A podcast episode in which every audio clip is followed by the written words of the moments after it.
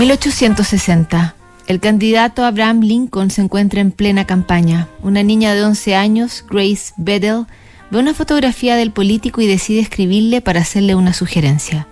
15 de octubre de 1860. Honorable Abraham Lincoln.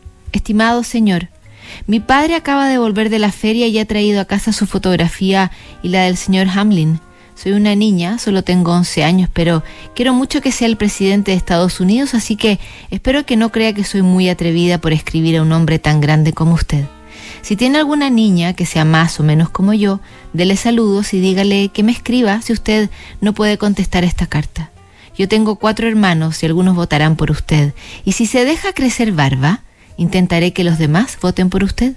Estaría mucho mejor porque tiene la cara muy delgada. A todas las damas le gustan las barbas y harían que sus maridos votaran por usted y así sería presidente.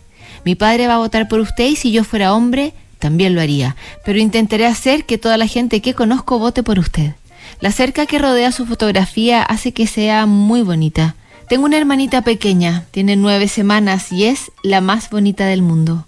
Cuando mande su carta, mándela a Grace Beryl Westfield, Chautauqua, condado de Nueva York. No debo escribir más. Responde esta carta. Adiós, Grace Beryl. Solo unos pocos días después, el futuro presidente respondió. 19 de octubre de 1860. Señorita Grace Beryl, mi querida señorita, he recibido su carta del día 15. Lamento tener que decir que no tengo hijas, tengo tres hijos, uno de 17 años, uno de 9 y otro de 7. Ellos, junto con su madre, son toda mi familia. En cuanto a la barba, dado que nunca la he llevado, ¿no cree usted que la gente diría que es una ridiculez afectada si empezara a llevarla ahora? Con mis mejores y más sinceros deseos, Abraham Lincoln. Lincoln terminó acogiendo la sugerencia de la pequeña Grace y ella misma lo pudo comprobar en persona cuando hizo su viaje triunfal a Washington en tren.